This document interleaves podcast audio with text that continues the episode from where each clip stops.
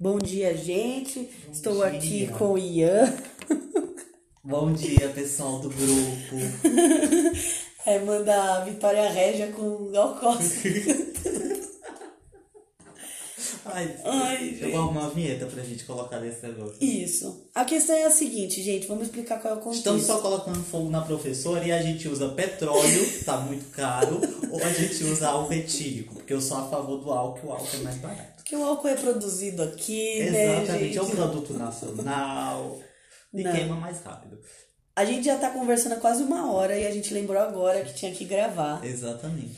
E o que a gente faz é a gente se reúne para falar sobre metodologias de ensino e práticas de ensino.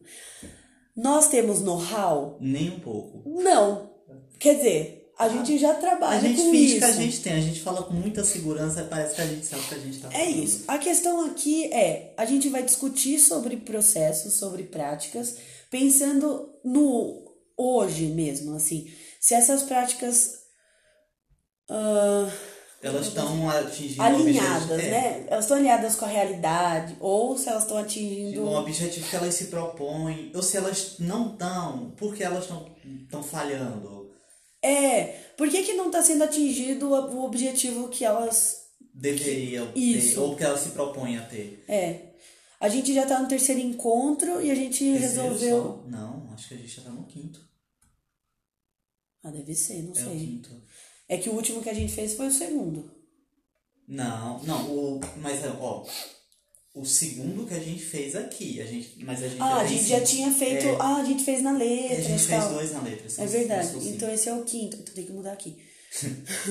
e aí a gente achou que seria interessante gravar para que, sei lá, outras pessoas pudessem também ouvir, pudessem compartilhar outras ideias, trazer mais coisa para nossa discussão.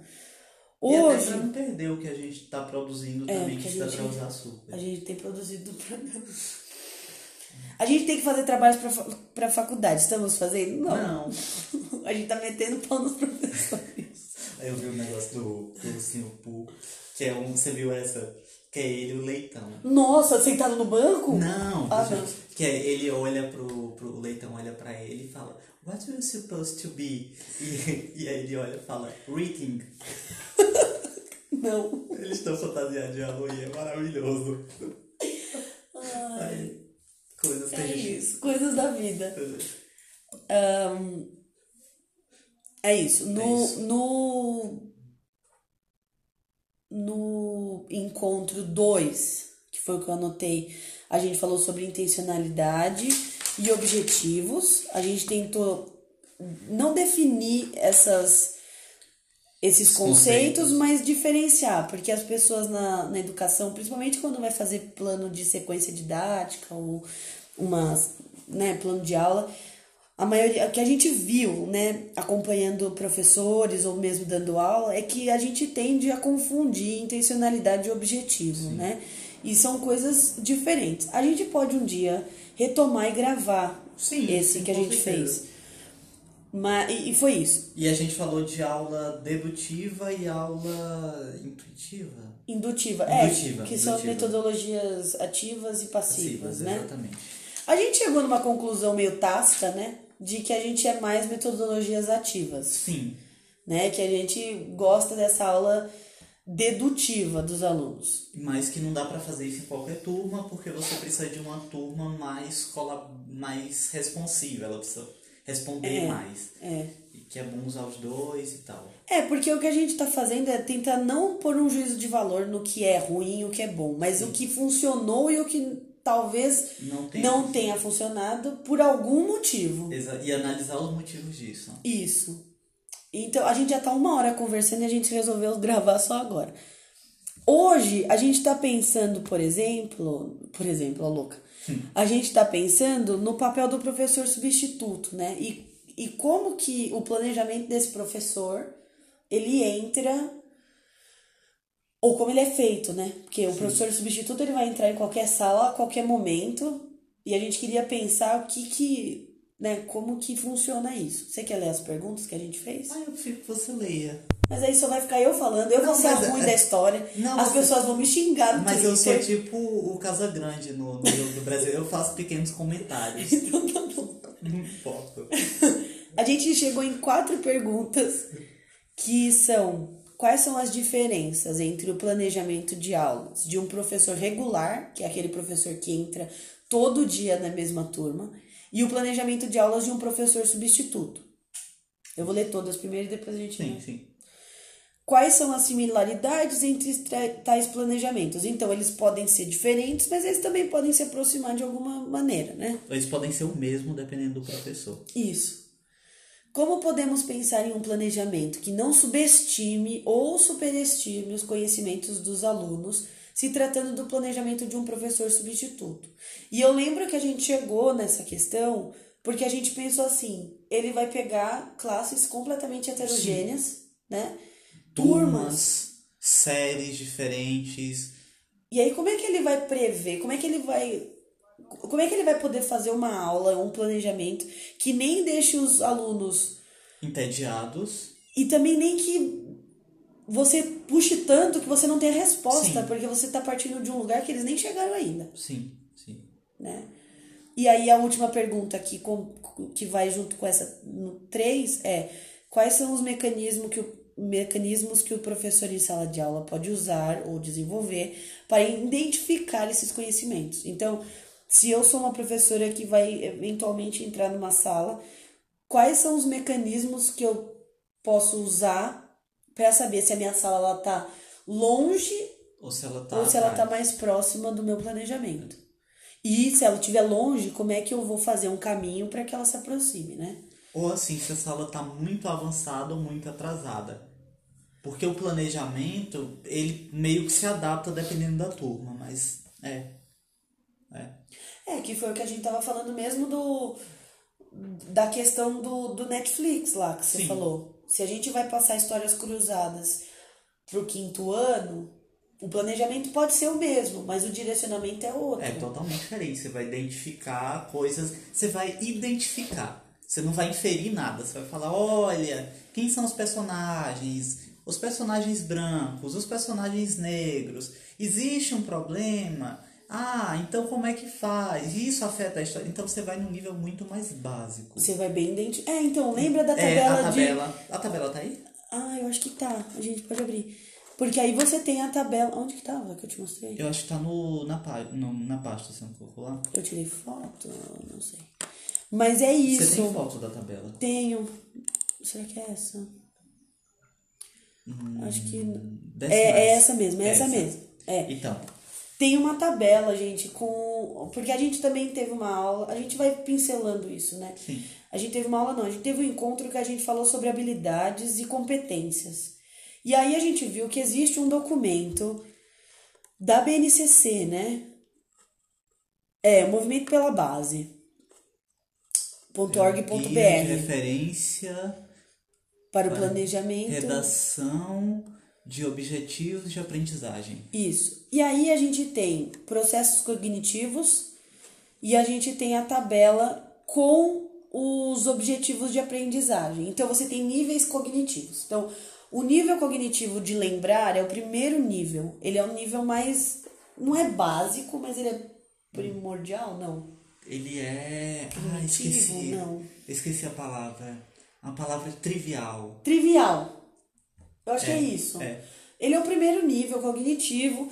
E aí os verbos, que a gente vai se demorar também depois, é, são verbos que, que abordam, né, ou que abarcam esse primeiro nível cognitivo. Sim, eles estão linkados de alguma maneira. Então, quando você fala identificar, quando você fala localizar, Lembrar, encontrar, escolher. Você tá tudo nesse nível. você tá nesse nível primordial, Por mais que ele possa ter links com outros níveis. Isso. Mas é assim, para a criança conseguir chegar no nível de criar alguma coisa, Que é o ela, último. que é o último nível, ela precisa ter desenvolvido essas outras Esses habilidades. outros níveis de. Nível cognitivo. Exatamente. E aí a gente viu, com esse caminho todo que a gente criou para estudar, que não tem como a gente falar de planejamento ou de plano de aula ou de qualquer coisa sem a gente parar e observar esses verbos. Sim. Porque a gente às vezes usa tão deliberadamente qualquer verbo, né? Não, e a gente faz uma aula falar, ah, eu quero. Que eles analisem. É. E eles estão no quinto ano. Exatamente. E tudo bem, é que você não trabalhou antes. Nada. E às vezes aquela turma ela ainda não está no nível de produzir alguma coisa. Eles ainda precisam ser alimentados com informação. É isso. E, e eu falei quinto ano, mas assim, pode ser qualquer ano. Você pode estar no terceiro médio e os caras não conseguem, não tá no sexto nível ainda de cognitivo. E tudo bem. Cabe você, professor ou professora, ir lá e desenvolver isso. Aí, Nossa, tem um nível entrevistar. Então, porque não é tão. Aí é que tá, gente. Não é tão simples. Porque o, o, o, o entrevistar, ele tá no, na organização de dados, né? Sim, Onde tá aqui? tem aplicar. É, ó. Ele tá na organização de dados aqui. É. Porque para você fazer uma entrevista, você precisa, primeiro, saber quem você vai entrevistar, como você vai entrevistar, E o que fazer com os dados que o você que recolheu. fazer com o que você coletou, porque isso, isso me lembra até nesse semestre que a gente fez um trabalho lá na autoescola, que eles pesquisaram sobre planetas Hum. e o que fazer com essas informações. Exatamente. A gente tem diversos jeitos de, de, de organizar, só que aí você tem que lembrar para que, que você quer que eles organizem, qual vai ser a finalidade daquilo. No nosso caso, ia fazer um super trunfo. Então, eles precisariam organizar todas as informações numa tabela. Sim. A gente teve que mostrar como que se organizava em tabela. Por mais que eles já saibam o que é uma tabela. Sim, mas, Mas é e- sempre bom lembrar, porque, né? É. E aí a gente fez o caminho deles irem falando as coisas e eu fui escrevendo lá como eles queriam, né? Isso é uma construção também do, do próprio conhecimento deles, né? É, e, e quanto mais visual, melhor também, né? Porque você grava com mais facilidade e tal. É, porque aí, o que, que eu tava conversando com a minha mãe, porque minha mãe também é, trabalha com isso, ela fala assim: a gente tem que dar oportunidade para que todos consigam entender como eles aprendem. Então, uma hora você vai mostrar uma coisa que é visual, Sim. então você vai pôr os planetas, não falando dos planetas, né, que eu acho que é mais simples.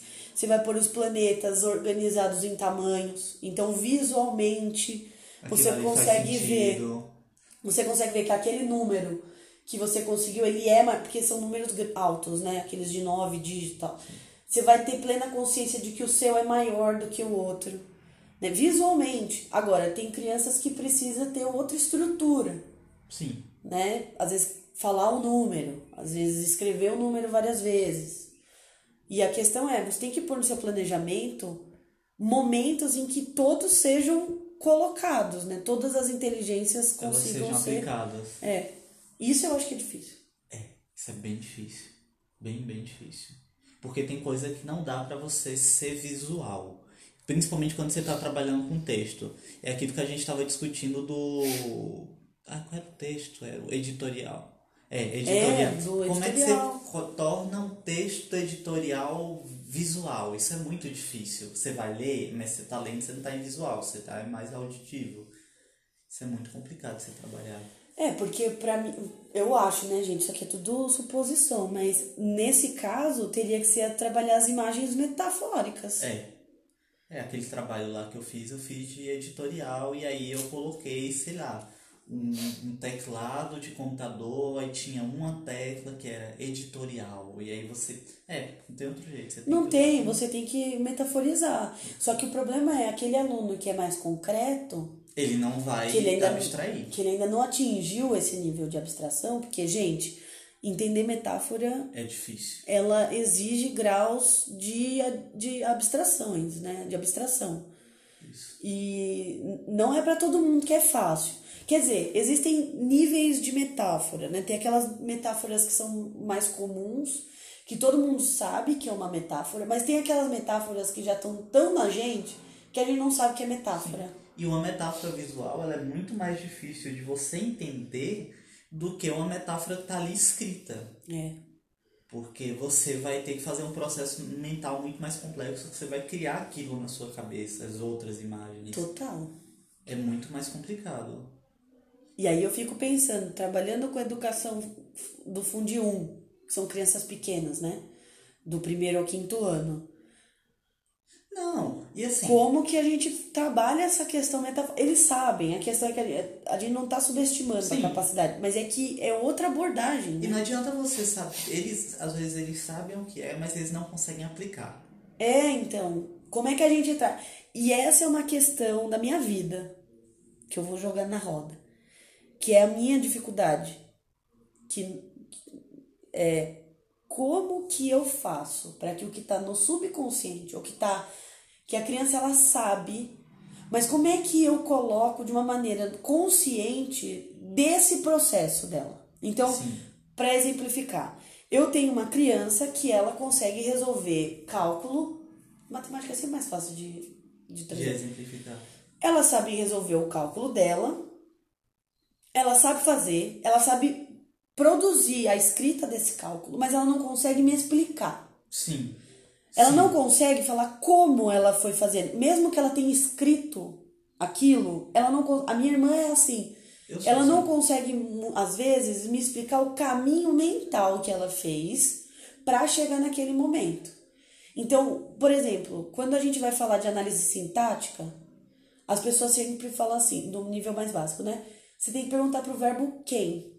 Gente, pra mim isso foi tão difícil. Eu perceber o que, que Isso significava. é muito difícil pra mim, porque minha cabeça ela é muito louca, então fica aquela coisa assim, o verbo, se ele é transitivo, ele não precisa de um complemento. Mas às vezes o complemento na minha cabeça, ele é um adorno, ele é um objeto que eu coloco para deixar o verbo mais chique. É isso. eu vou dizer a você, e às vezes esse a em outro verbo, ele é um adorno. E ai, porque o verbo, ele precisa. Tenta perguntar o verbo. Só que às vezes eu pergunto, mas qual é o contexto? Pra quem eu. per- Então isso é muito É complicado. isso. E isso foi. E eu percebi isso de novo quando eu fui lá fazer o, o estágio e as crianças estavam aprendendo sujeitos. Nossa. E eu tive com o Paulo II, né? Sim. A gramática ensino, a primeira aula foi sobre aula de sujeitos. Pra mim é uma dificuldade não conseguir aplicar tudo que ele falou, mas eu fiz um processo que eu normalmente faço que é de questionar.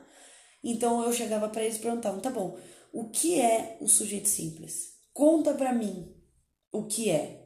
Aí eles falavam o que estava no livro didático. Eu falo: "Tá bom. Você sabe o que é núcleo? Não. Então, acho que não tem necessidade. Vamos tentar achar de uma maneira que a gente consiga falar o que é sujeito usando o que a gente sabe. Sim. Eles chegavam pra mim. Aí eu falo assim, mas como a gente faz pra achar esse sujeito na frase? Conta pra mim todo o passo a passo que você faz. Ah, eu olho pra, pra frase e pergunto ao verbo. Aí eu falo, mas você pergunta o quê? Quem? Eu falo, tá, mas conta pra mim o que isso significa. E, e eu tava exigindo muito deles, eu sei Sim. que eles não têm esse processo. Mas é que eu estava investigando assim. Tudo bem, eu sei o que é um sujeito simples. Eu sei encontrar esse sujeito simples. Só que qual é o processo que eu posso fazer para um aluno que não sabe encontrar? Que era o meu caso. Sim. Eu fazia quem, mas eu não sabia qual era a minha resposta, você entendeu? Porque para mim perguntar quem não fazia sentido. É muito louco. E, esse quem é o quê? Mas é quem faz a ação ou quem é afetado pela ação? Porque aí. Eu fui aprender isso. Eu fui aprender. Gente, e o sujeito? E oração sem sujeito? Não, e eu fui aprender essas coisas quando eu fiz o latim. Por quê? Porque que você tem o nominativo e você tem o dativo. Então, são coisas completamente diferentes. Você tem que saber quem faz a ação, se essa ação ela tem um complemento, se ela não tem, para você escrever a palavra. Até isso eu acho que eu não sabia total, porque o que as crianças geralmente fazem é elas veem quem aparece primeiro na frase. E aí o que aparece primeiro na frase é o sujeito e o outro é o objeto e acabou. E não, sabe? Mas Que às vezes não vai ser. não, e Você entendeu? e Às vezes não vai vir. e frase mais complexa não é. Não é, não é. E, e eu acho que a minha investigação hoje é isso. É processo de aprendizagem mesmo. Qual é o processo mental? Sim. E qual é o caminho que eu faço para tirar o que eles fazem naturalmente, porque a vida é- faz isso, para trazer pro consciente, para que eles consigam me explicar. Porque, por exemplo, isso aparece em diversos níveis. Eu tô falando do sujeito, que é um nível mais prático no sentido de, você, de análise sintática. Mas e quando você fala de compreensão de texto?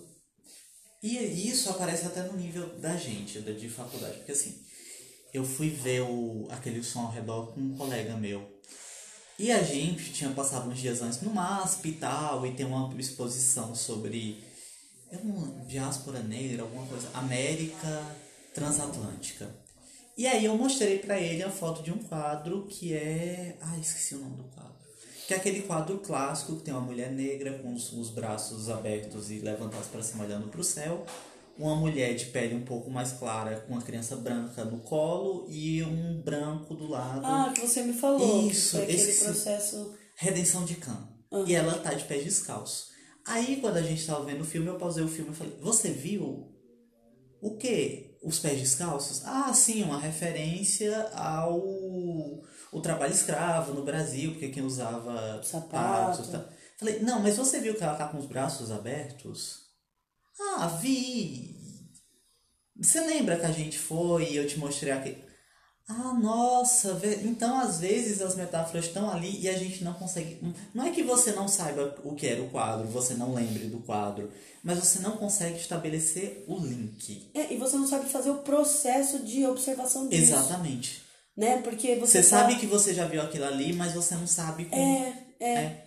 E, e aí a minha dificuldade é essa.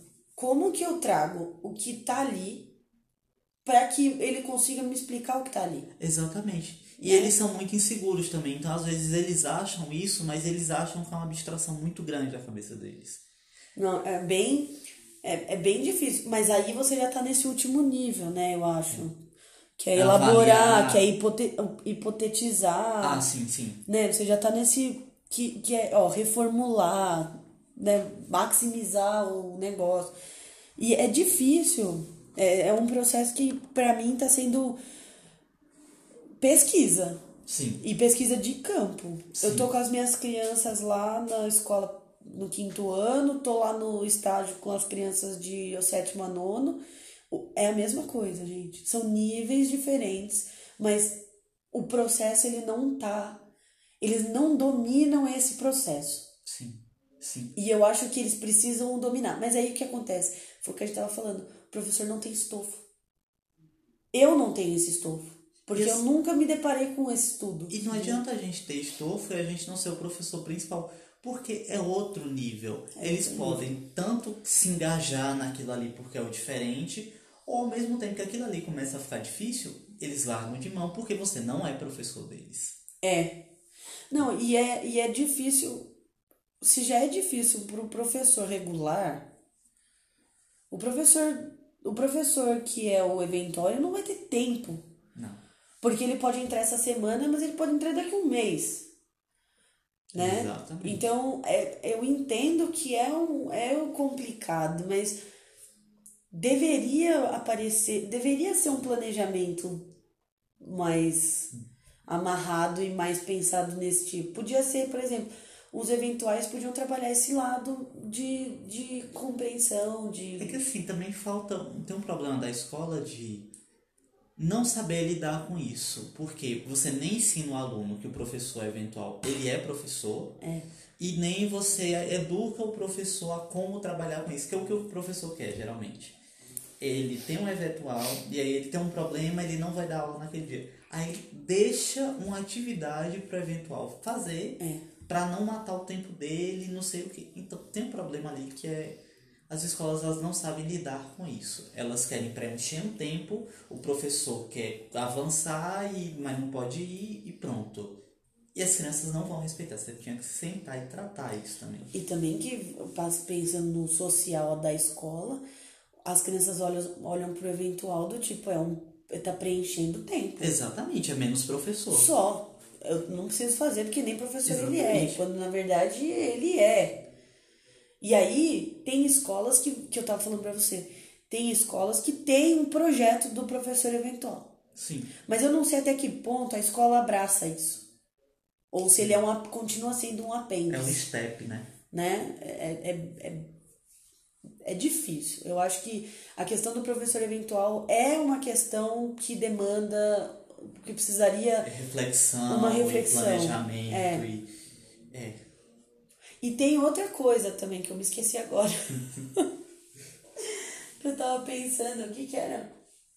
Ah, Isso é uma coisa que a gente vai ter que também ter um dia só disso. O planejamento, Os próximos capítulos. ele precisa ser feito de uma maneira que qualquer um, qualquer um que pegue aquele planejamento consiga dar aquela aula. Sim. Ele precisa. Então, quando a gente planeja, quando faz um módulo didático, por exemplo, a gente tem que colocar. Por, você vai dar uma atividade, você fala assim. É, professor, espera-se que os alunos nessa atividade tragam lá, lá, lá, lá, lá, lá, lá.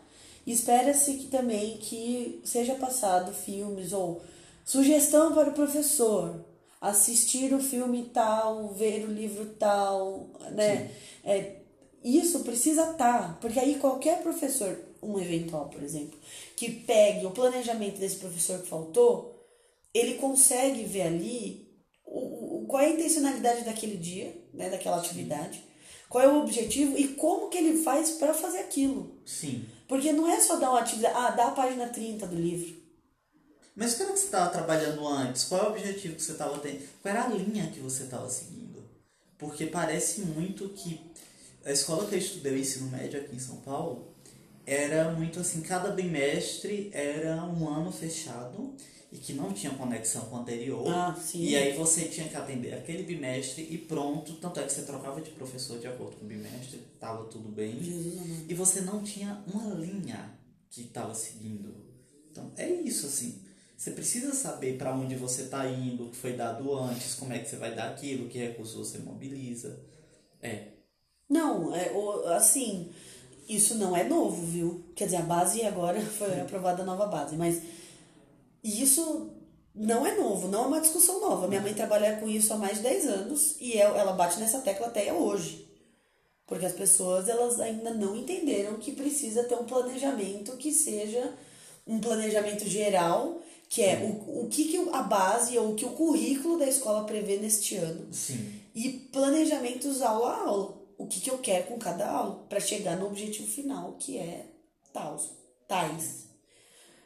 Mas não, eu não vejo isso. Aí é que dá. Bom, na escola que eu tô trabalhando, eu vejo.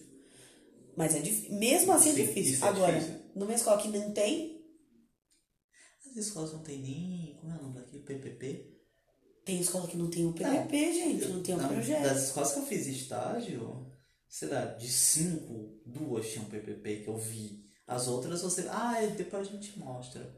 Não tem, Não gente. tem. E tem que ter o projeto político-pedagógico. Você tem que precisa ter. saber quem é a sua escola. Não adianta você O saber. que, que você está propondo, né? Quais são os valores? Quais são as- Exatamente. a- qual é a missão da escola? Educação é um trabalho científico. Você tem que ter dados, você tem que saber interpretar aqueles dados, você tem que saber o que você vai usar aqueles dados. É. Não adianta de nada você, sabe? Porque vira perda de tempo.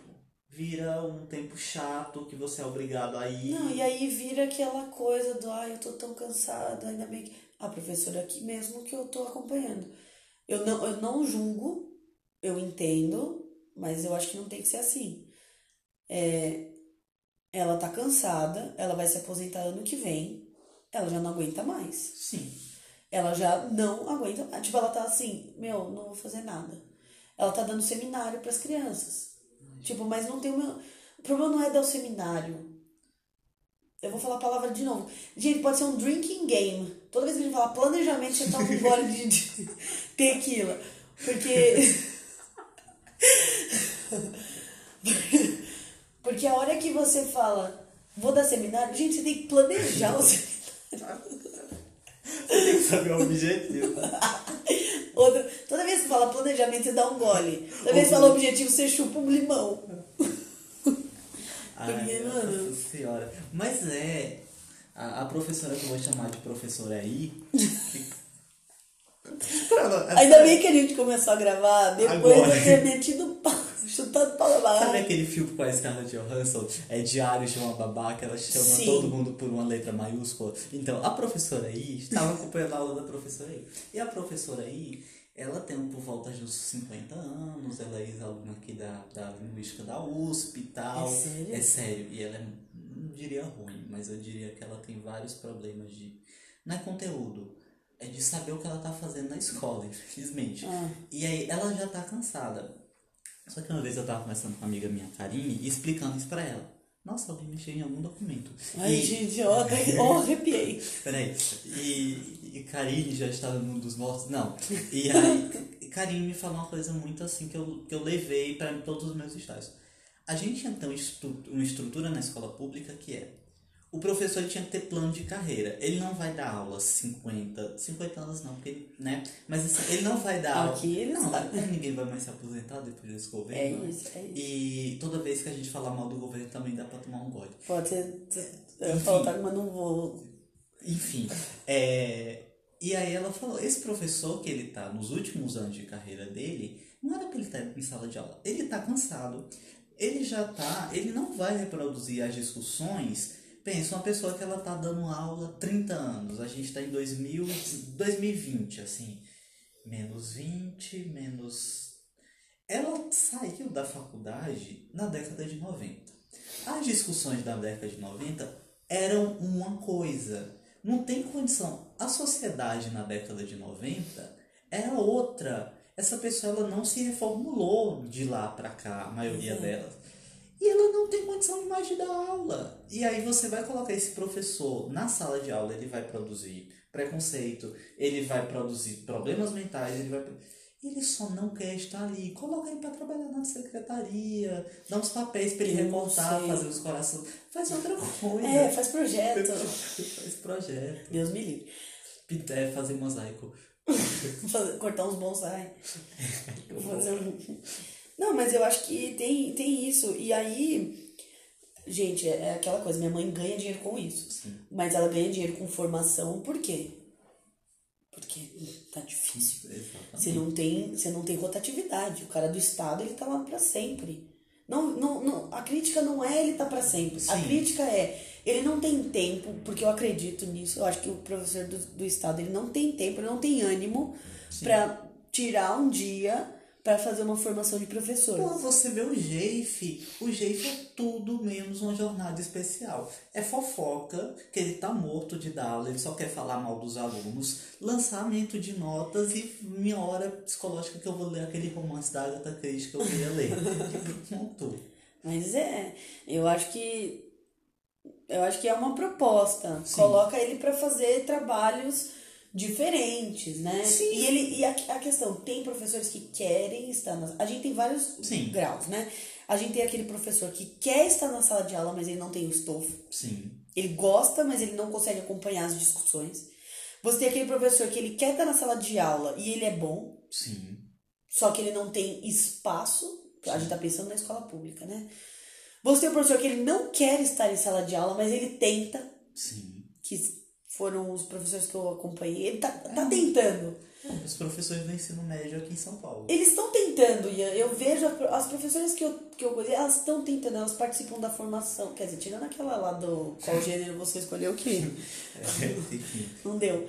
Mas as outras duas eu vejo que tá tendo um movimento de mudar ali. Só que elas não também não têm o, É, o estofo. Eu lembro, assim, tem uma tia minha, que eu chamo de tia, mas é uma ex-professora minha, que ela pegou, quando entrou aquela lei, eu acho que foi a lei Darcy Ribeiro, que eu sempre confundo a lei, a lei que você obriga as pessoas a terem conhecimento sobre a África para Ah, sim. que é uma lei, e eu confundo essa com a lei que você obrigou os professores a ter A ter formação. formação. Eu acho que a de formação é Darcy Ribeiro. E ela acompanhou professores que já davam aula há 30 anos, 20 anos, fazendo faculdade junto com ela. E ela falava, isso é, um- isso é uma violência com elas, mas elas também não acompanham. Elas Não não, acompanham. elas nunca pararam para pensar o aluno, A prática. a prática, e isso é outra coisa, assim, sabe? Isso foi um momento na história da educação completamente novo para elas. Não, e, e a gente tem várias questões sociais no sentido de olhar o professor como aquele que tem o dom. Então você tira toda Você- a carga de trabalho e de estudo. matar quando a pessoa. Nossa, Ai, que profissão. Parece que assim, que eu vou pra África do Sul, pro Quênia, pra aqueles países que estão em guerra civil, eu vou pro, pro Sudão do Sul, dar aulas de, sei lá, economia doméstica. você ama. Porque eu amo aquilo, é uma missão que eu recebi de você. chorar. É, é, não, mas gente. é isso. Dom não é um Dom. presente divi- divino. É um presente divino, não Não ganhar é bem a dom, vida gente. toda, estudar pra caralho. Eu não tô na faculdade há oito anos. faço letras há oito anos para escutar que é dom. É. Não é dom. Não é. Porque isso você tira completamente o trabalho e o estudo. É, não, a pessoa fala, nossa, vi sua aula, mas que dom que você tem. Não é dom. É dom de dormir 3 horas da manhã, acordar às 7, planejar aula no ônibus, na fila do restaurante, em qualquer lugar. É, é isso, não é dom. É, ai. Outra coisa, achar que. Ai, eu tenho, eu eu tenho até que tomar cuidado com isso. Eu tenho um problema com aquelas pessoas que elas estão em casa há muito tempo sem trabalhar, elas falam, eu amo crianças, vou fazer pedagogia. Você compromete gerações Depois fazendo eu, eu isso. tenho um ponto sobre isso, deixa eu até anotar aqui, mas pode falar. Mas Ian, fala. Eu não tô falando mulheres, mas Não, é que, sim, assim, sim, sim. subentende-se mulheres, porque você vai pegar um curso de pedagogia, tem quantos homens? Um. Primeiro que o homem já tem uma dificuldade que é cuidar da criança que é ele, então aí já, já entra... Eu tenho lugar de fala porque eu sou homem, tá? Eu tenho lugar de fala porque eu namoro um homem.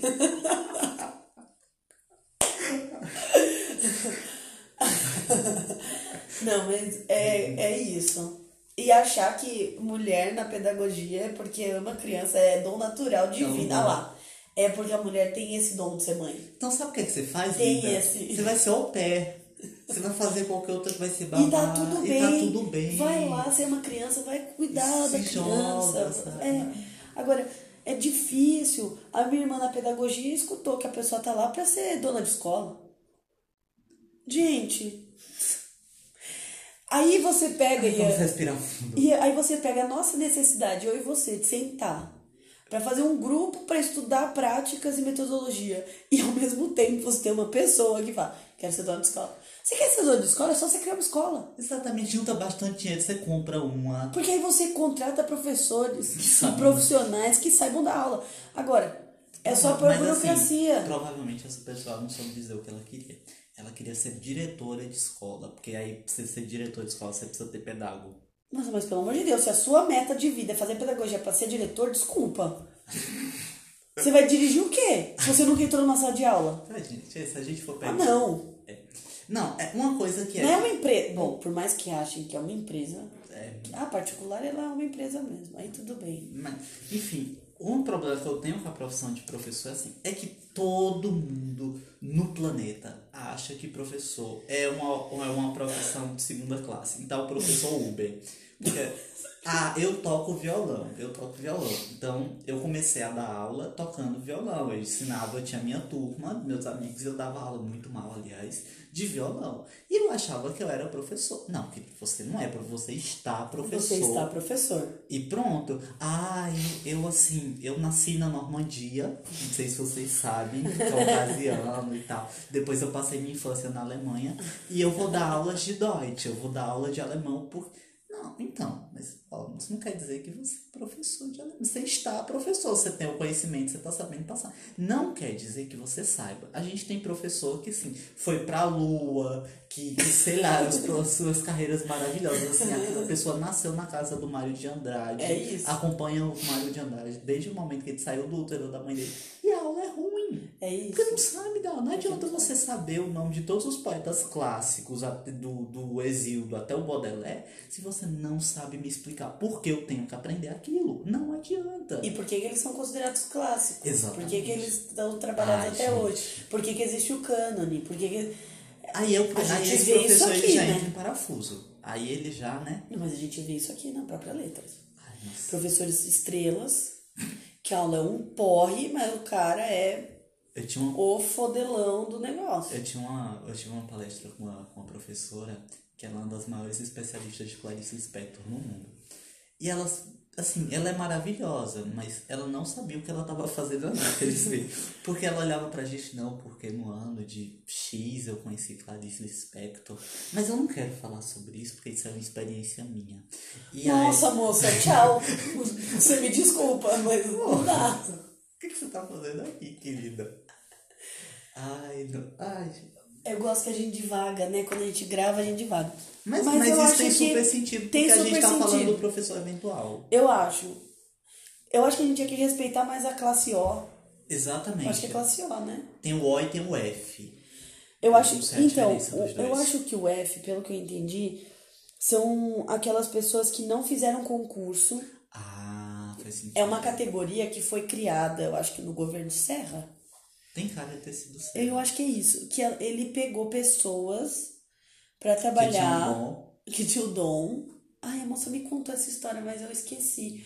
Mas é que essa categoria agora ela não pode acabar. Porque tem muito professor que tá dentro dessa é. categoria. Muito, muito, muito. E eles, eles não são concursados, mas eles trabalham pelo Estado e eles não podem ser mandados embora. Na- eu ouvi uma vez que assim, isso foi uma, uma estratégia do governo de São Paulo para driblar Darcy Ribeiro. Então você tinha a lei que obrigava você a. Eu não sei, eu ouvi isso do Atos.com.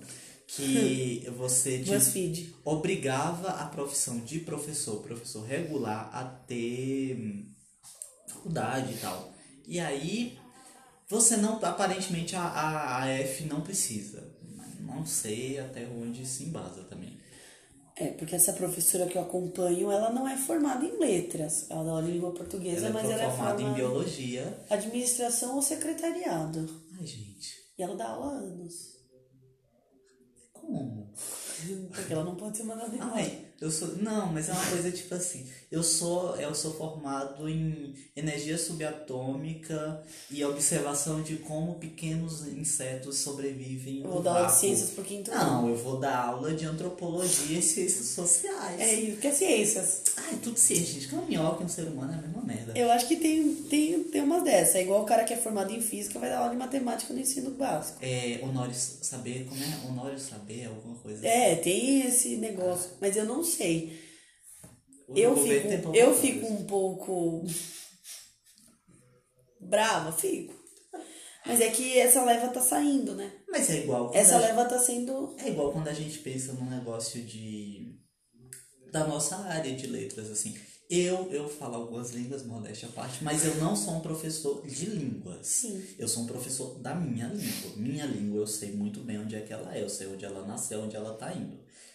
Mas, por exemplo, não é pelo fato de eu falar inglês muito bem, ter um mestrado em. Como é o nome daquele lugar que todo mundo fala que tem? É Harvard. E, e não é por isso que eu vou dar uma aula de inglês, é porque eu não sei qual é a estrutura de um inglês. Eu não sei como o inglês se movimenta. Eu não sei como são as distinções entre sujeito e objeto no inglês, qual é a fonologia. Qual... Não adianta, eu vou dar uma aula merda. Não, mas é aquela coisa que a gente vê muito isso, né? Ai, eu sei português, então vou dar aula de português. Não, Porque é isso que a gente vê. Ah, eu, eu sou fluente. Não, você é nativo, professor, calma. Professor nativo. Parabéns pra você, mas Isso não assim, significa nada. Pois é. Mas isso é real. O cara é nativo, mas ele estudou língua? Ele estudou a própria língua? Não. Aí fica complicado. É, isso é. É uma coisa meio elitista. Não sei se é elitista que fala, mas é meio bairrista? Talvez. É meio barrista, mas faz sentido. Mas é que a gente tá falando de educação, né? Então não tem Porque como. tem coisas que você só vai saber do, da língua se você estuda. Por exemplo, não adianta eu ser um professor nativo se ele vai querer que eu fale igual a ele. Porque existe uma coisa que você É. tem até os 18 anos para aprender, que é a sonoridade de uma língua. E você, não importa se você mora num- num- nos Estados Unidos há 50 anos, se você aprendeu inglês depois dos 8 anos, você não vai ter sotaque de um nativo. Porque Não, isso não isso- existe. E eu aí- não sei por que essa procura do sotaque nativo, né, gente?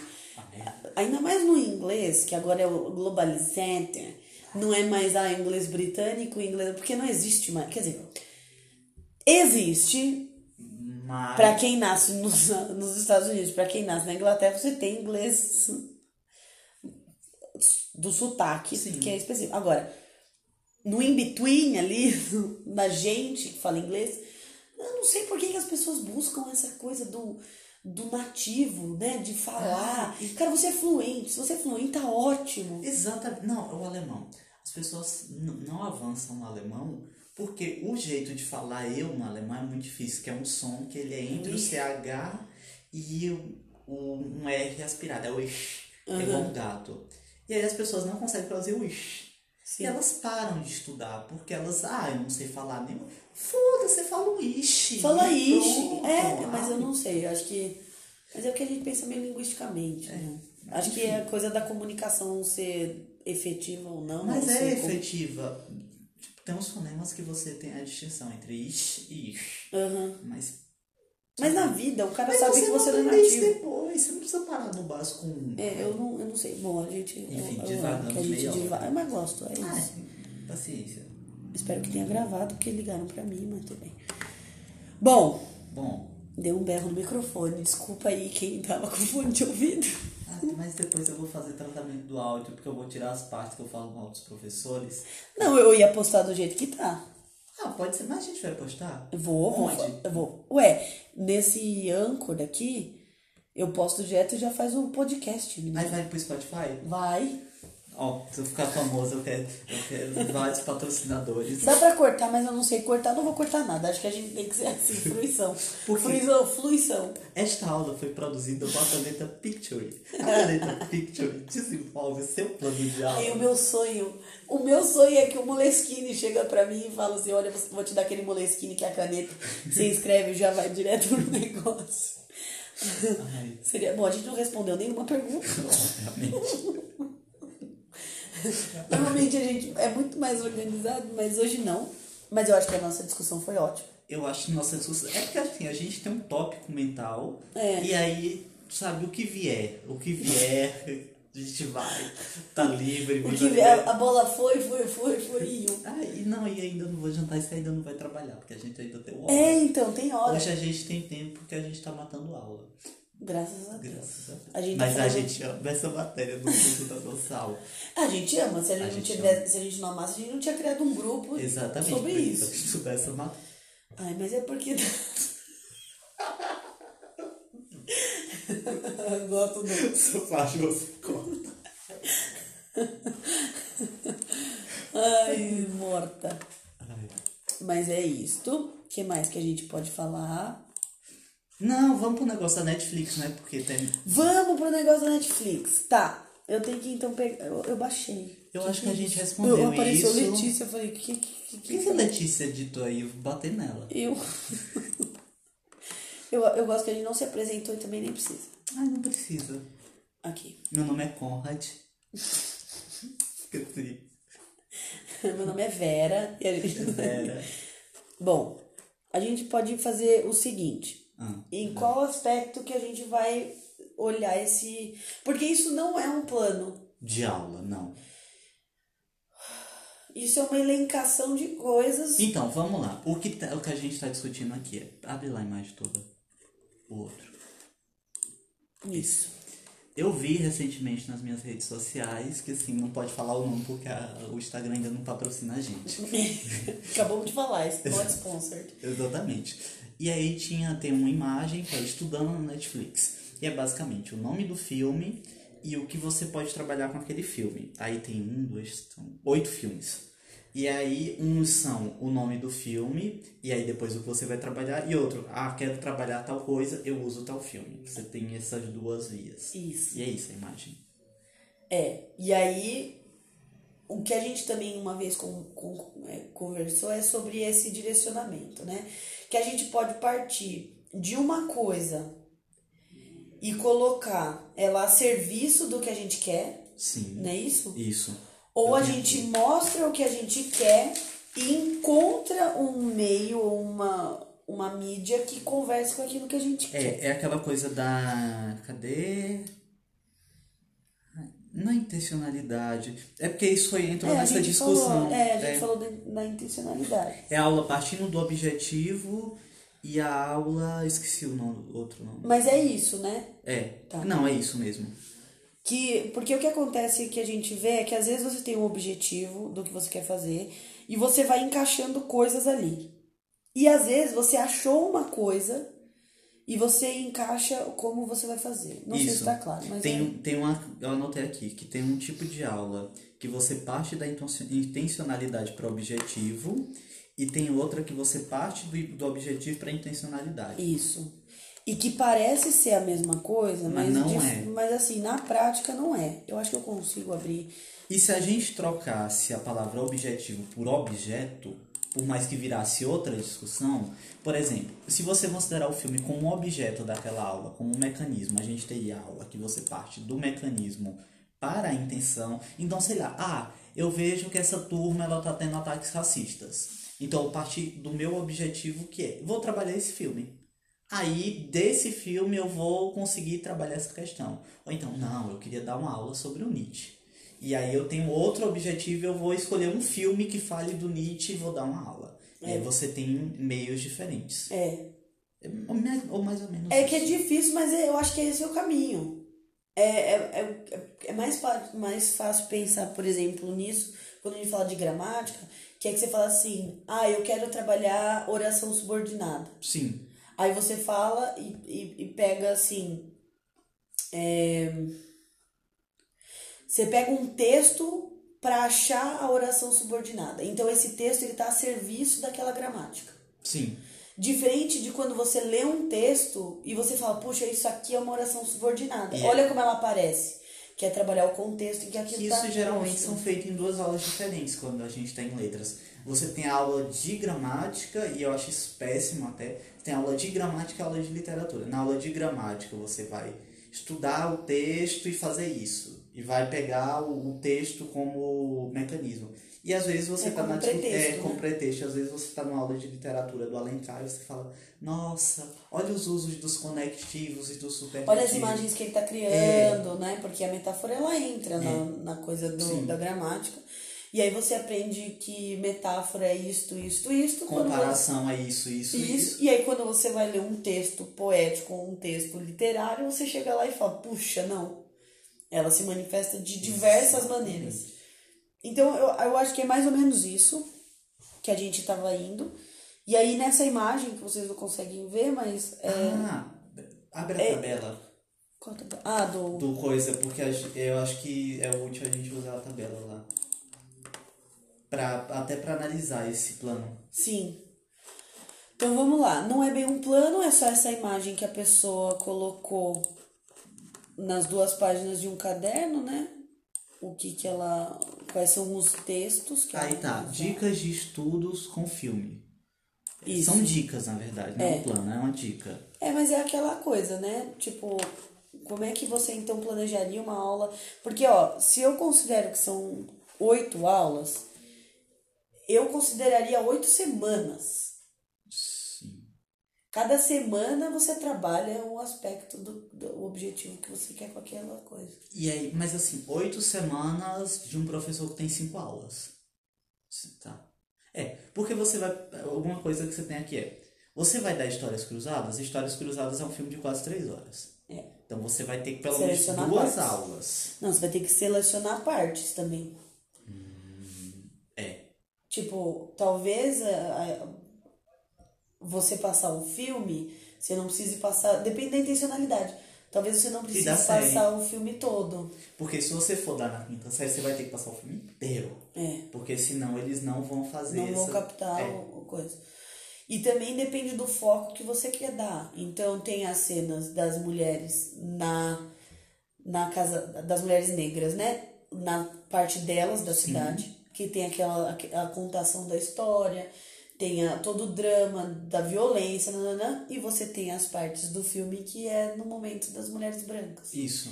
De as festas, de não sei o quê. Até a, até a cor do filme muda, muda né? Muda totalmente. Ou outra coisa, você, se você vê que essa turma é muito avançada, que ela corre muito e que ela tem condições, você fala, vocês vão ver esse filme e aí, sei lá, tem na internet, ou eu vou disponibilizar no Drive e todo mundo vai conseguir ver. E vocês vão ver em casa, vocês vão ver. E eu vou dar um, uma resenha de YouTube. E aí a gente vai só para recapitular o que foi o filme, para quem não viu, fingir que viu. E aí a gente vai trabalhar. Porque aí você não toma muito tempo também, mas você consegue abranger. E eu acho que assim, a gente a gente esqueceu de falar, né, no começo. Mas a gente não tá, a gente fala de língua portuguesa porque é a nossa área. Sim. Mas o planejamento, quando a gente pensa no planejamento, ele entra em qualquer área. Sim. Né? Porque o, o objetivo, a intenção e as habilidades, elas são as mesmas. Né? Quer dizer, mais ou menos. Mas os verbos são os mesmos. Aí é que eu, é, esse é o ponto que eu queria falar. Ah, nunca tinha pensado nisso. Os verbos são, são os mesmos. Para matemática, para é a mesma coisa. E aí, por exemplo, se você está numa escola que você tem a possibilidade de trabalhar em conjunto com outras áreas, que aí você trabalha na horizontalidade, né? Não, Horizontalidade. transversalidade. É, trans... É, transdisciplinaridade. é in- interdisciplinar, transdisciplinar. É, que agora inventaram de colocar transdisciplinar. É isso, é, todo, toda É porque um nome chique. Não, é porque transdisciplinar eh, dá a entender que é mais de, mais de duas. Ai, Interdisciplinar. Parece coisa de coach, porque assim, e pega umas etimologias que não existem, né? Que, que- É, eu, eu acho que assim, trabalhar em conjunto pra mim acho que é melhor. não, sim. Porque pra mim, trabalhar em conjunto envolve eu sentar com o meu par e conversar com Eu- ele, e e assim, conversar com ele. mais de um não é trans, trans é atravessar, mais de um é poli. E aí as Mas eu não vou entrar, para. Sai daqui. Sai do grego. Me recuso. É latim. Latim, tanto faz, que é poliamor. Que eu falo latim fluente. É poli... Língua morta, amigo. Que língua morta, querida, morta pra você. Você tá vivíssima. Na faculdade de letras essa semana ressuscitamos várias pessoas. Trabalho de cura e libertação. Bom, voltando, né? Porque a Voltando. gente teve um problema técnico. Deixa eu aumentar a luminosidade, que eu acho bonitinho esse negócio da onda vocal subindo e descendo. Então- Me distrai. É, Tá, a gente tava falando então da língua morta. Não é língua morta. vamos voltar pro negócio. Hodie fabro latino tutte parti. Não, mas foi italiano. Tô brincando. Caceta, viado. Olha lá. Vai, essa parte você corta. Pode falar palavrão. Eu vou ter que tirar o mouse daqui, senão ele vai tec, tec, tec, tec, tec, tec, tec, tec, tec. Ridícula você. Onde é que eu coloco? Vou colocar Pode por aqui, aí, pode por aí. Porque qualquer coisa eu passo a câncer. Mas ele tá no silencioso? Porque se ficar vibrando, vai vum, vum. Calma. Vibrar. Ai, como a gente é ruim, né? A gente não- Eu sou ótimo. Vai, foco. Isso, grita mesmo. Dico. Olha. Bom, se a gente pegar um. Vamos escolher então um desses filmes. História cruzada está muito batido. No pijama, pijama listrado eu não gostei. Nisso eu também achei. Não, posso falar mal. É... Não conheço. Chateau. 12 anos de escravidão não vi. Os cate... quê? Cas- Capacetes brancos? Capacetes brancos, mulher. Então, os capacetes brancos. Eu acho que é o filme um negócio do Chile, né? Comentar para estudar a guerra da Síria. Ah, não, aquela coisa lá do. Não conheço. Da. Mas tudo bem, a gente pode pegar um. O menino do pijama listrado, porque você. viu. Isso, o menino do pijama listrado. E todo mundo agora adora um drama, não sala de aula, é porque as eu ia falar, eu ia sugerir a onda. Ai, a onda eu não vi, eu fiquei com medo. Eu assisti os, do- os dois, né? O alemão e o americano. Tem dois? Tem. Mas a onda é aquele de um professor de filosofia. É. Tem dois filmes? Tem. Nossa. O é o mesmo filme, só que um é feito Versão nos Estados americana. Unidos, versão americana, e um que é a versão alemã, Ai, eu acho. que é só incrível. Eu acho os Estados Unidos tão escrotos por fazerem isso, porque todos os filmes eles fazem isso. E se eu não me engano, essa versão dos Estados Unidos é dos anos 80, 90, não sei. Porra, eu vou ver, eu preciso. O do. O da onda alemão já é mais recente, é 2000 e alguma coisa. 2003, É, então, o que eu 2004. tinha era esse, Deutsche Welle. É muito bom. Sim. Mas eu fico sempre. Eu sempre fico, Assustado. isso pode, isso pode acontecer de novo. Aí é que tá. Porque. Não sei.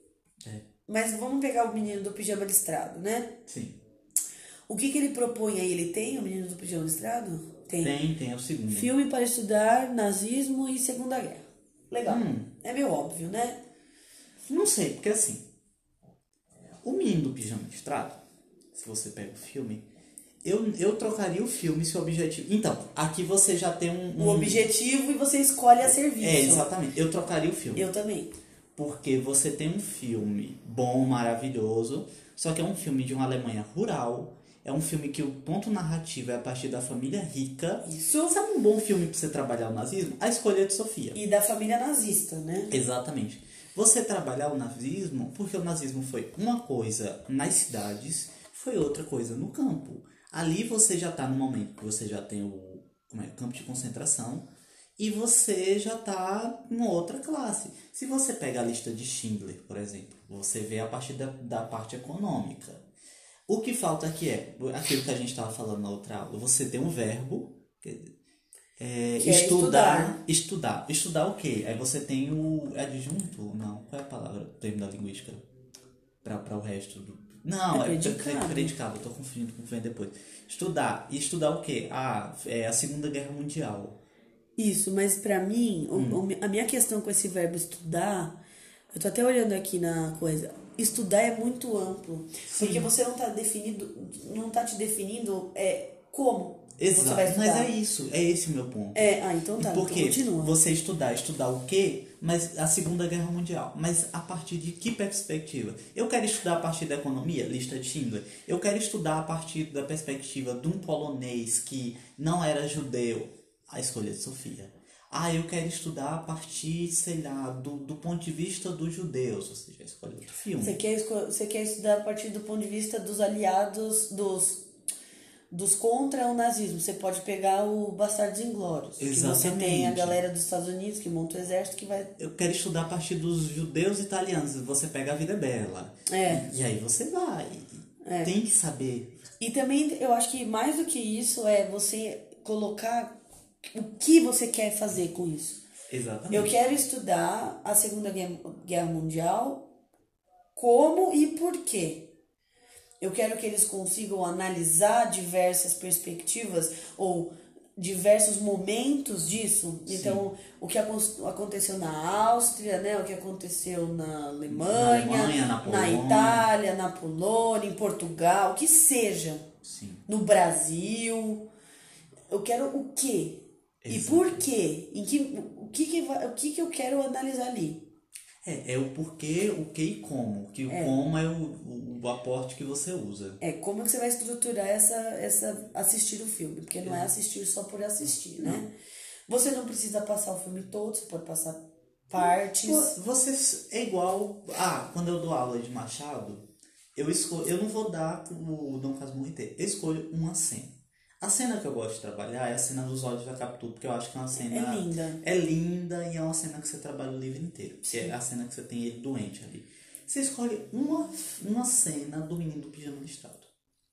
Você escolhe um e você trabalha aquela cena. Isso. Claro que se você vai trabalhar uma cena, você vai aprofundar mais. Você vai trabalhar a cor, você vai trabalhar vestimento, você vai trabalhar a imagem, você vai trabalhar um monte E aí de você pode trazer professor de arte, você pode trazer o professor Exatamente. de história, você pode trazer o professor de sociologia.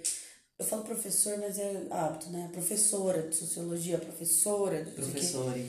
Professore. Traz, Exatamente. traz i professori. E professores. Me sinto a própria italiana. Il professori. I magistra. Magrista, Ma- magistra. Magest, ma, magi- ma, ma, Acho que magistra é latim. magistra. É, latim, é latim. É latim. Mas tudo bem, gente, Dante. Você traz o professor. Fala mal da minha habilitação. Apresentando. A, gente, difícil falar sem, sem marcação de gênero, né? É muito A escrita é mais fácil, mas no- na fala é meio. A gente tá tão intrínseco ali, tão. Mas de qualquer maneira, você pega a pessoa que trabalha com, com essas áreas, põe em conjunto para planejar um negócio legal. Sim. Porque o professor de língua portuguesa. Ah, e tem a Matemática do Diabo também, que é um filme Nunca vi. que fala dos números que as pessoas têm no braço.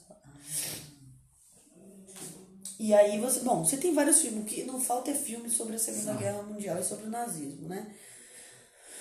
Mas aí então, você tem que estruturar muito bem se você vai passar o filme inteiro e por que, que você passaria o filme inteiro. Eu, particularmente, gosto do método comparativo de viver, que é você trazer vários pontos de vista. Você mostrar de, o, o qual é. Isso eu não sei se acontece, mas se você pega um filme produzido por judeus sobre o nazismo, É outra história. como que ele vai contar esse, essa história?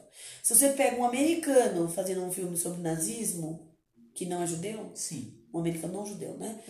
Como ele vai contar? Um alemão não judeu, como ele vai contar? Um alemão judeu, como ele vai contar? Isso numa perspectiva que daria pra você trabalhar de uma maneira. Ó. Mata. Ah, Ah, você não pode matar, né? Não, Ah, mas por que eu não posso matar? É perder longo. o que tem? Você falou que não pode matar bichos que voam? Não, eu falei que não pode matar borboleta. Ah, tá. Porque a borboleta ela é a representação de um orixá, eu não gosto de matar. Tá bom. Mas mosquito pode. Ah, mosquito. Religião não se discute. Não vou entrar aqui. no- Exatamente, Não não me é- perca. Ó, o que é que você pode pegar? Pra você trabalhar filmes, eu acho que isso demandaria muito tempo. Isso seria uma coisa assim. Vou, é, sei lá, isso você trabalha sétimo ano, geralmente, Segunda Guerra Mundial. Então, no sétimo ano, mesmo que a gente ainda não esteja na questão da Segunda Guerra Mundial, eu vou começar o ano, já vou introduzir o tema, a gente vai ver um filme. Meio do ano, você vai ver filmes do- ao longo do ano, porque você vai preparando e vai discutindo. Se, por exemplo, eu não tenho tanto tempo, e eu acho também que isso não vai ser frutífero para aquele ano, eu vou trabalhar com o YouTube. Agora, muito cuidado, porque, por exemplo, tem um cara que ele chama. Ai, esqueci o nome dele. Nando Moura.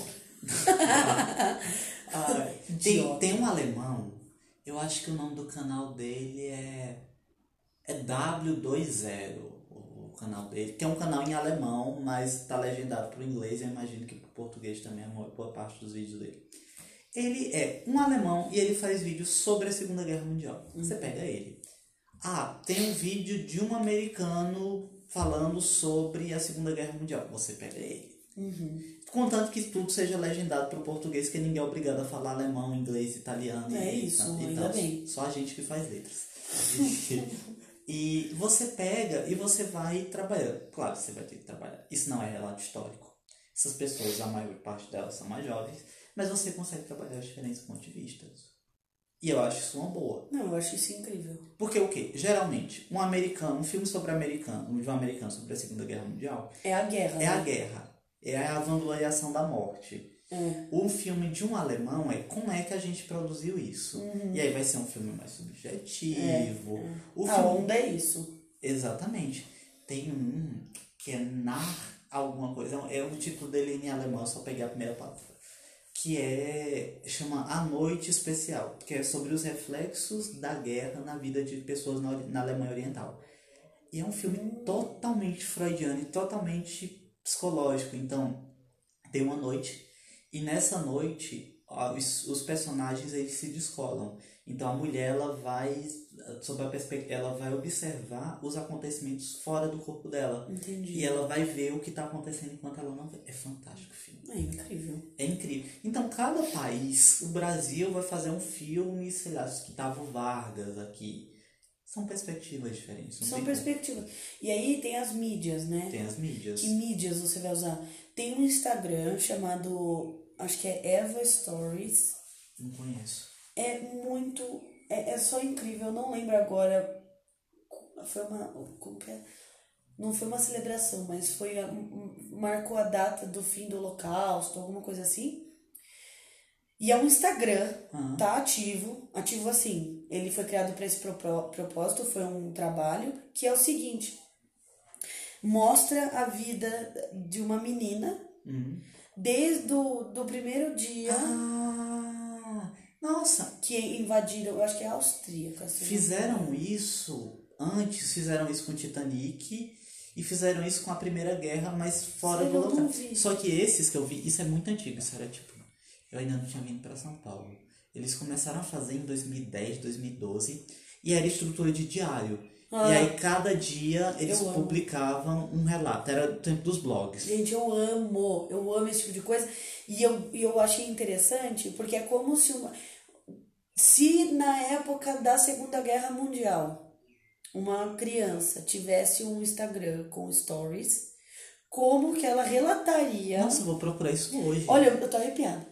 É, ela tá aqui do lado, só Como ela, como ela retrataria esse momento desde que um dia antes da família dela ser é, Pega. pega para ir para o campo de concentração e ela grava esses momentos até no campo, no trem indo, tananã, até o último dia que acaba o, a Segunda Guerra Mundial. E ela continua viva, no caso, né? Porque senão. Eu não consegui assistir até o final, porque isso mexe um pouco É, e não, eu é. não consegui. Mas assim, é, a estrutura são de stories. Nossa, Então tem nossa, dia fantástico. tal, e aí tem um story que foi salvo. Sabe quando você consegue salvar os stories em pastinhas? Sim, destaques. Dia, destaques, dia tal, pá. Aí mostra ela comemorando aniversário, ela Ai. feliz, lá, lá, lá. Dia tal. ela no aniversário da prima dela, elas estão brincando, e um oficial da, né, da Gestapo, né? Do, Da ISS. é, olhando as meninas dançarem. Ter, outro, naquele mesmo dia, outro stories. A prima dela sendo levada embora. É tipo um diário de Anne Frank. É, é isso. Gente, olha, eu tô arrepiada mesmo. Isso é um assunto que mexe bastante. Sim. E, Tem, tem outro. e é bonito o trabalho que foi feito. E é bem feito. É muito bem feito. Tipo, daria pra fazer uma sequência didática só com esses stories. Sim. Porque você chegar e a- falar, se tivesse, como seria? Seria um diário escrito? Seriam vídeos? O, que- o como, como que você passaria essa história? Você tem que saber o gênero que você quer usar, né? Exatamente. Você tem discussões ali infindáveis. E você trabalha muita coisa. Porque, por exemplo, se eu tô no Instagram, eu não vou fazer. Por exemplo, eu fui ver a palestra da Angela Davis e eu publiquei um pedaço no Instagram. Eu não vou publicar a palestra dela toda do Lógico, negócio. Porque a comunicação é outra. É uma comunicação telegráfica o Instagram. Você tem que dizer tudo muito rápido e fechou. Porque senão vira um porre. É. Tem o mouse também, que, que o mouse é fantástico. Que é mouse. Mouse é um, um quadrinho sobre a Segunda Guerra Mundial, só que ele é feito em histórias em quadrinhos, aí por um filho de um judeu contando a história do pai. E é É fantástico. isso. Porque os, os, os alemães são gatos, os judeus são ratos, porque mouse é rato em, em Não, em e no. Bastardos Inglórios, a analogia, isso era, isso era comum, né? A analogia que o, que o cara lá, o Hans, usa é, se você tá na sua casa e entra um rato na sua casa, você mata esse rato? Mata. Por quê? Porque passa doença, não sei o quê. É a mesma coisa dos judeus. É, essa é, é, a analogia. é, é, é isso. E eu acho que era a analogia recorrente. Não, é, é. Né? Sempre fazer essa coisa com o rato, né? Isso, isso. Aí. Gente, só deixando claro que a gente não compactua com Não, isso. com a gente tá trazendo referências do que a gente E não, e, o- e a próprio, o próprio quadrinho não concorda, porque assim, ele coloca o rato e ele vai justamente questionar isso. Ah, então são povos diferentes. Aí o americano é o cachorro, o, o alemão é o gato, o judeu é o rato, o francês é um coelho e tem o outro que é um sapo. Não lembro qual é o po- E os poloneses são porcos. E aí ele vai pegar esse estereótipo, só que ele vai quebrar isso. E é um, eles são animais antropomorfizados. É fantástico. Não, e aí você vai trabalhar com imagens metafóricas. Nossa, é fantástico. Você tem prato cheio aí, Nossa, né? E é perfeito. É perfeito. Não, se você pega esse quadrinho, passa para as crianças, sem dar o contexto, Sim. para elas lerem, então não sei o que, é uma coisa.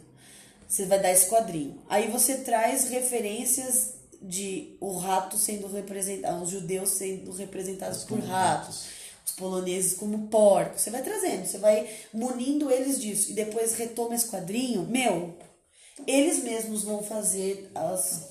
Todas E isso é uma coisa que a gente não consegue. Porque, assim, opiniões polêmicas. É, Não adianta você se questionar. É importante você se questionar muito sobre a pre- representação e tal. Mas só representação de personagens não resolve o problema. Porque, por exemplo, você tem esse filme, ele vai pegar o que tem mais baixo, esse, esse quadrinho, mais baixo e mais escroto que foi feito da representação, e ele vai transformar isso em uma representação humanizada dos judeus. Então ele é totalmente humano. Tanto é que em um momento do, do mouse ele fala, o, o cara que está escrevendo fala, eu não queria que. Eu acho que eu vou ser muito mal lido porque eu estou representando meu pai como um judeu avarento. Mas meu pai é um judeu avarento. Aham. Então ele vai pegar isso e ele vai mostrar, olha, é, esse ponto de vista ele desumaniza, mas eu vou pegar esse estereótipo e eu vou humanizar, Humanizar. essas pessoas. Que trabalho interessante. Não, é fantástico. E aí você tem um outro oposto que não adianta você ter um filme igual Coringa que vai trazer pessoas negras, pessoas tal, para pessoas neurodiscordantes, que aquilo ali é só uma hashtag. É. Sabe? Ah, eu É tenho isso. pessoas negras no meu filme, mas elas não contribuem pra narrativa, ou ela é superfetizada e no final das contas é a história de um cara branco matando um monte de gente. Mas é igual quando. Mas aí é isso. E aí você pega um, um filme Pantera Negra, Que é fantástico. que os caras falam que ah, só foi bom porque colocaram gente negra. E, e A minha amiga falou esse dia. ah, Não, ela não falou isso. Ela, Sim, ela sim. brigou com uma pessoa por causa Sim, disso. exatamente. E o cara falou assim: ah, você só gostou porque tem representati- representatividade negra. E aí você fala: não, cara, eu gostei porque o filme é foda. Porque a história é boa. Porque a história é boa e porque finalmente. Eu não assisti, né? Isso foi palavras. Tô parafraseando. Finalmente foi representado de uma maneira respeitosa e, e empoderada Exatamente. no sentido do- das coisas, né? Porque até então. E aí eu dei um exemplo pra ela que eu assisto Mulheres Apaixonadas. Sim. É uma novela atrasadíssima. Assim, pra época ela ainda trazia questões bem avançadas. Falava, falou, eu acho que 200 episódios falou a palavra feminismo quatro vezes. Eu achei bastante pra época. Sim. Só que sempre, falou, né? sempre com aquela coisa meio que eu não sou feminista ou né, tal. Mas por que eu tô falando isso? Porque tem uma cena que Deixa eu me ver se ainda tá gravando. Pode continuar. tá. Eu, eu Ah. tem uma cena que eu, me, que eu já assisti 200 vezes, mas eu nunca tinha olhado por esse ponto de vista, que é uma festa que acontece numa casa de um dos ricões lá, dos ricaços, e eles colocaram uma pessoa negra servindo uma pessoa branca, só que era uma festa fantasia, então ela estava vestida de ladrão, A negra ou a branca? a pessoa negra. Ué? Você vê como que é, Sim. você amplia isso para discussões que você faz durante aulas, né? Exatamente. Então, o que que significa você colocar... Tá, mas tem negro na novela, mas todos os negros ali são representados Ele de uma serve um maneira... cafezinho no, caf... no, no... Tirando a Adelaide, que é a professora de história, é isso. O professor negro, ele sempre vai ser o professor de história. Exatamente, porque ele tem lugar de... Ele não vai ser um professor de matemática, ele não vai ser um professor... É sempre representado dessa maneira. Ou ele vai ser de história ou ele vai ser de literatura. Isso, sempre. E aí, eu nunca tinha parado pra ver essa cena dessa maneira, porque eu tô assistindo de outro ponto de vista hoje, né? Eu já assisti 200 vezes, mas cada um é um Eu amo jeito. essa novela. Eu amo essa novela, você pode analisar ela de diversas maneiras, E ela, ela é tem- só incrível. E ela tem cenas assim que são barrocas, aqueles. Não. Ai, nossa. E aí eu vi isso e falei, caramba, olha a mensagem que eles estão passando. É uma cena que eu acho que o cara teve uma fala que é. é, tem uísque, não sei o que, não sei o que na cozinha. Foi isso que ele falou. Ele ficou uns 10 segundos, mas olha o tamanho dessa metáfora, dessa representação que você coloca. Isso na literatura tem um ponto. E não que novela não seja literatura, porque eu concordo que é também em outros níveis. Eu, eu tô analisando um, um romance de um trabalho de literatura brasileira que ele chama Horas Nuas. Eu amo esse romance de paixão, assim, é um, um romance da Lígia Fagundes. Todos os personagens eles têm passado, presente e futuro. Então você tem um gato, um gato é um bicho. E esse gato, ele tem uma vida passada, ele tem uma interioridade quase prustiana de, de pensar o passado e você tem a filha da mulher, que, que eu esqueci o nome, você tem a atriz, que é Rosa, e a atriz, ela tem vários nomes, ela é Rosa, Rosana, Rosângela, e vai trocando de acordo com a narrativa. Você tem a terapeuta dela, que é... Ah, não lembro se é Anália, é um nome bonitinho, assim, com vogais. E você tem, aí você tem Anália some um momento, você tem o, o como é o nome do cara que procura essas pessoas? É o Detetive. Você tem um detetive que procura ela. Todos eles têm história, Sim. menos a empregada. E a empregada é a person- uma das personagens centrais. Por quê? Porque Rosa é uma atriz. Não da empregada é o quê? É Dionisa. Ou seja, a deusa do teatro. Sim. E aí, todos os personagens. Dionisa ela é um som de fundo. Ela responde questões. Entendi. Pergunta e- Mas ela não tem um. Não, ela não começa conversas e ela não. tipo, ela é um interlocutor só. Você fala, nossa, o dia tá bonito, né, Dionisa? Sim. Tá bonita, hoje é dia de São João. Ah, tá. E ela é o interlocutor. E aí, mas ela tem um vaticínio e tal. Mas o ponto desse romance, pelo menos até agora que eu tô lendo, eu não sei se mais pra frente isso vai mudar, é. Isso não é feito de uma maneira ingênua, nem de uma maneira Lógico, escrota. Mas nunca. Porque as intervenções que ela faz são extremamente importantes para a narrativa. E o ponto de você ter uma mulher negra, você colocar a interioridade num gato e você não colocar nada um homem, de uma mulher, isso já é Não, mega de uma mulher negra, Isso é ainda. mega revolucionário. Isso, isso é, é, é pra você apontar mesmo. E seria escroto talvez se ela não fosse uma deusa. E aí você fala, olha, Olha onde. E os deuses. Na, e, e o livro ele é em estrutura que parece muito com a comédia. Você tem a vida privada e tal. E os deuses, eles não apareciam na comédia. Eles Uhum. apareciam na tragédia. Livro. Então, você tem jeitos que você usa o estereótipo, mas de maneira inte- inteligente. Não, e você traz a discussão. Eu acho que o Exatamente. importante é você contrapor, por exemplo, com a Juliana do Essa de Queiroz. Sim. que tá ali para causar intriga, que Sim. é, a, que é a empregada da Luísa, né, no Primo Basílio. Que é a pessoa ali que ela tem uma. Ela tem um capítulo destinado só a ela, Sim. né? Eu não lembro agora se ela é negra ou se ela. Ah, eu não, Não lembro, lembro mas Brasil. é, é, é uma contra. Você tá contrapondo ali. Por quê? Né? A representatividade, o que significa, o que. Sabe uma opinião polêmica? A Thaís Araújo. Eu adoro a Thaís Araújo. Mas a Thaís Araújo naquela novela. A Cor do... Primeiro, o nome da novela. A Cor do Pecado. Já começa. Sim. A primeira protagonista negra de, de uma novela. Só que o- a novela é extremamente complicada. Porque, ah, os brancos são ruins, os negros são bons. Só que a novela já tem a Cor do Pecado. E aí a novela Criança é ruim, Criança nasce racista. Essa novela tem tantos problemas. Ela tem. O nome da mulher é preta, quer dizer, É preta. é preta. A outra, a outra é branca. Eu nunca lembro se eles colocaram uma mulher chamada preta e outra branca. Não, a A Carolina é- Dickman é outro nome. Não, é a Giovanna Antonelli. Giovanna Antonelli. É a É que eu, tô, eu pensei no Cobras Lagartas. Bárbara. Bárbara. Então, é uma novela que ela tem uma representatividade, louvável, mas ela reproduz tanto estereótipo. Tanto E, estereótipo. e aí que a minha questão, mas na Mulheres Apaixonadas também, e em alguns níveis. E a minha, a minha, o meu questionamento hoje, quando eu tô assistindo de novo essa novela, é analisar. é porque eu já passei por processos assim, nossa, essa novela eu não acredito, que absurdo, não, lá, lá. Esses tempos eu tenho assistido assim, será que o Manuel Carlos, de alguma maneira, ele tá apontando mesmo, tá enfiando o dedo ali na ferida, sendo irônico, Sim. quando ele apresenta essa sociedade, a High Society de, do Rio de Janeiro, né? Colocando dessa maneira, Sim. tem momentos que eu falo, tá claro que é ironia. Tá claro que ele tá pondo o dedo na ferida. Mas a hora, tem hora que ele parece que concorda com aquilo que está sendo falado. Exatamente. Né? O discurso que ele dá pra personagem, quando ela fala assim, olha, eu não quero ser feminista, ou eu não sou feminista, mas, mas as mulheres conquistaram. Então, isso tem muito da opinião dele também. Mas ao mesmo tempo, quando ele mostra o adultério ali dos dois escrachado, ou quando ele mostra a, a, a, a evolução da personagem da Heloísa, que fica louca, eu não sei o que, que ele tá querendo ali. É o aí, né? O autor implícito. Sabe? Eu não. É as escolhas que ele, que ele faz. E, a, e mais importante que isso, as É escolhas inconscientes. Não, e o discurso que ele dá. Exatamente. E Aquela Xana do, do, daquela. Como é o nome daquela novela? Império.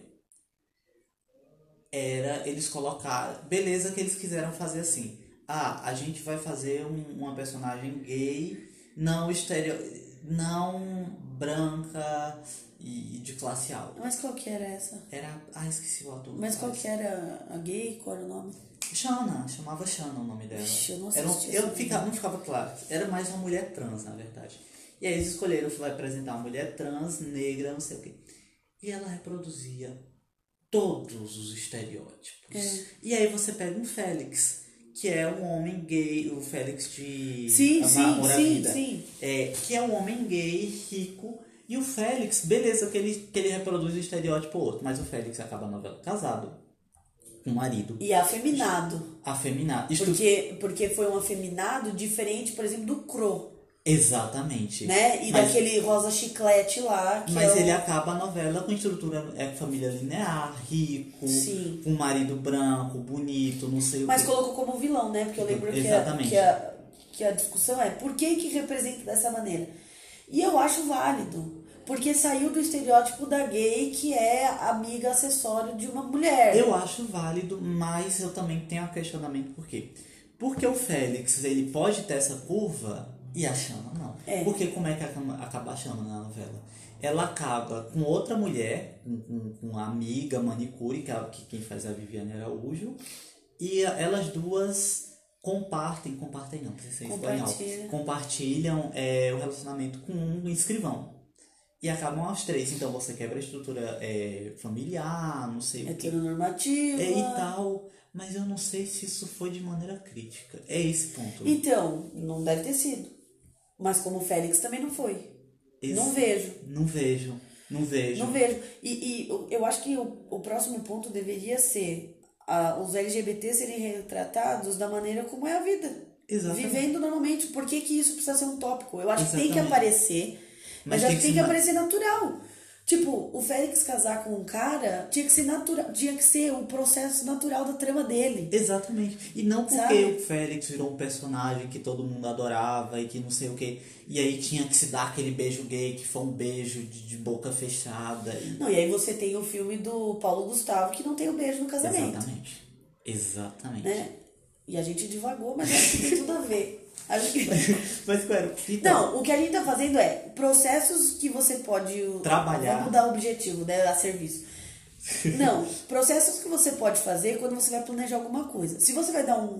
A gente tava falando do- dos LGBT e tudo, mas se você vai dar uma aula sobre Segunda Guerra Mundial, você precisa também munir os seus alunos de, de outras partes. exatamente. Você pode trazer um texto que não tá tão claro e pode trazer um texto que tá claro, Exato. que é sobre nazismo. E você pode trazer, sabe o que? Uma propaganda nazista. Pode, Seria você pode. do, do caralho você Não, levar. mas por exemplo, eu sempre fico pensando assim, por que, que as pessoas não trabalham mais no saltimbancos pra falar da ditadura militar? Exatamente. Gente, a proposta é essa. Tem, tem. Agora, não vamos devagar porque eu vou amarrar. Mas tem um filme. É, porque a gente tem que encerrar, né? 15 não, pra meio dia. mas tem um filme que chama O Beijo da Mulher-Aranha. E um ponto. Você lembra? Eu nunca assisti, mas eu conheço. O personagem, que eu esqueci o nome, que é o personagem que é gay, ele vê uma propaganda nazista e ele acha que é um filme de época. Ele acha que é um filme bonito e ele não entende que aquilo é uma propaganda nazista, ele acha o filme lindo. Então é isso, trazer um pedaço desse filme, dessa propaganda nazista e dele, da impressão dele. Você mostrar isso. É. E você trabalha. Porque não adianta você, ai, quero dar sobre a Segunda Guerra Mundial. Como se a Segunda Guerra Mundial fosse um período todo mundo entende da mesma maneira, com Aconteceu da mesma maneira, o foco foi o e mesmo. você não trabalha. Esse, esse divagação toda que a gente fez é foco. Você tem Que que. a gente não tem, Mas a gente tá lendo. mas na plane- planejamento planejamento, é outro precisa outra tequila. A gente tem tudo nesse planejamento desse podcast.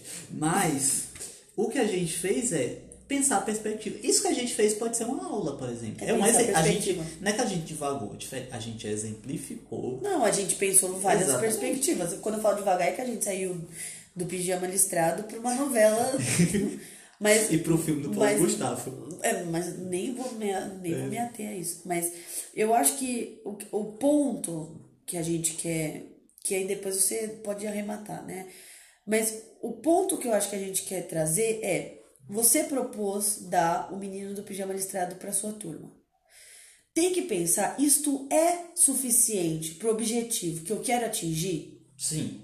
Porque você tem vários objetivos dependendo da área que você vai.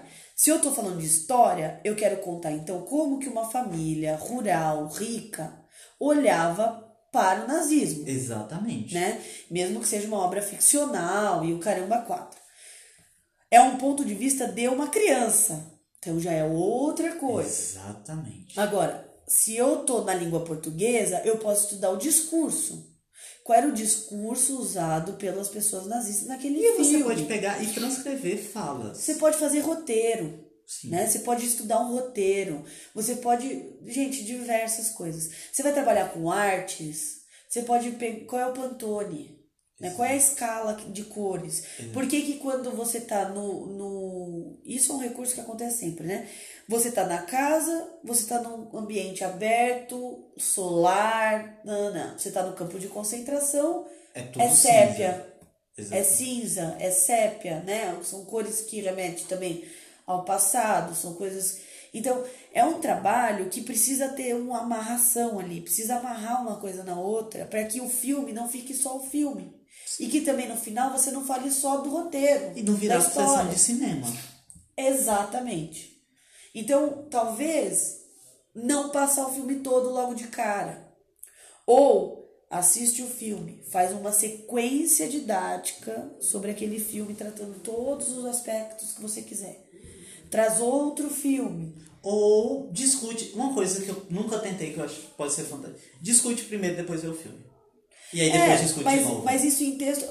É que eu não mostrei, mas eu- só pra. Eu tava, tava acompanhando a correção lá da prova, da professora. Eles leram dois textos em voz alta. Ela fez todo o trabalho de interpretação, lá, lá, lá, lá. Quando eles tiveram que fazer o exercício, ela virou pra eles e falou assim: tá, agora que vocês leram o texto, quando você lê o título. Quer dizer, não. Primeiro você faz levanta hipóteses sobre o que, que aquele texto vai falar a partir do título daquele texto. Porque aí você tem uma discussão rica. Você faz a criança, né, entrar no clima do texto. Pô, vai falar sobre voto, vai falar sobre Brumadinho, vai falar sobre nazismo. Nossa, mas vai falar o que sobre o nazismo? Tem algum indício ali no texto? Lá, lá, lá, lá. O, o Menino do Pijama Listrado, esse título é ótimo. Fantástico. Do que você acha que vai falar? Vamos olhar a capa, vamos olhar o pôster. Se eles têm um background de que aquele tipo de roupa era o uniforme, não é uniforme, né? Mas era a roupa dada para os judeus usarem nos campos de concentração, ele vai ter uma interpretação no pôster outra, Exatamente. né? Então, eu acho que o planejamento, ele tem que entrar tudo isso. Ele tem que entrar todas as divagações, que a gente chama de divagação. Sim. Ele tem que sugerir pro professor ou o módulo didático, aí você, né? Tem que estar ali, tem que estar posto. Por que, que a gente vai passar um filme? Que momentos eu vou parar? Qual é a Senão você se minutagem? perde, total. Não, senão você passa o filme e foda-se. A criança dorme, a criança fala. é, Vai passar os Minions, então. Se é pra passar filme, É. passa qualquer um. Né? Mas eu acho que é isso. É, eu acho que é isso. Agora, o que, que a gente vai falar na semana que vem? Não faço a menor ideia. Porque tudo isso tem a ver também com o professor. Ah lá, o professor eventual ele podia fazer um projeto sobre isso. Sim.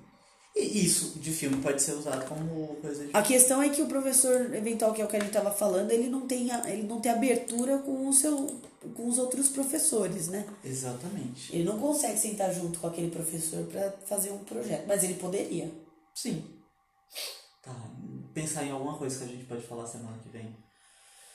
Eu estou com dificuldade, de verdade, que eu acho que a gente podia ver, de começar a pensar uma sequência didática mesmo.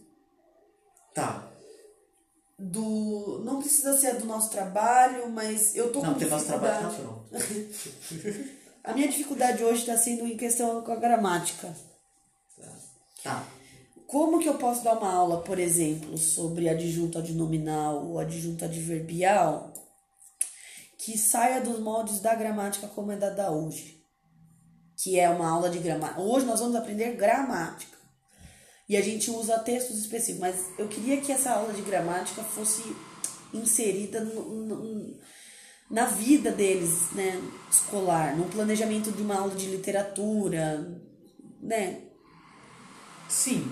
efeitos de sentido, discurso. É. Eu tô com dificuldade, porque a minha dificuldade é gramática no geral, né?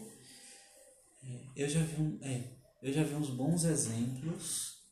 Eu acho que isso é uma boa discussão para a semana que vem, porque é um tema pequeno. A gente não não é megalomaníaco, Ai, meu Deus. que a gente nunca escreve quatro tópicos igual a gente fez nesse. É.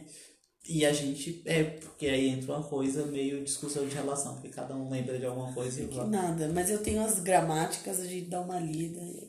Bom, gente, muito obrigada. Beijo. Esse episódio tem quase duas horas, tá, queridos? Mas é o nosso episódio de abertura. E hum, deixem comentários aí, sei lá. É, se comentar. Não vai dar pra comentar porque a gente não divulgou rede social, mas, Exatamente. mas é isso. Comenta aí com você É, é bom que mesmo. ninguém sabe que eu sou mesmo. Você É. metaliza na sua cabeça e manda pro A universo. gente depois um dia monta um e-mail e, e, vamos É, embora. mas você lê porque eu não leio, eu não lido bem com comentário negativo, então vou responder a pessoa. Não vai rolar. Não tem problema, eu, eu lido. É, você lida. Então, gente, até mais, até a próxima. Mais 13 beijos.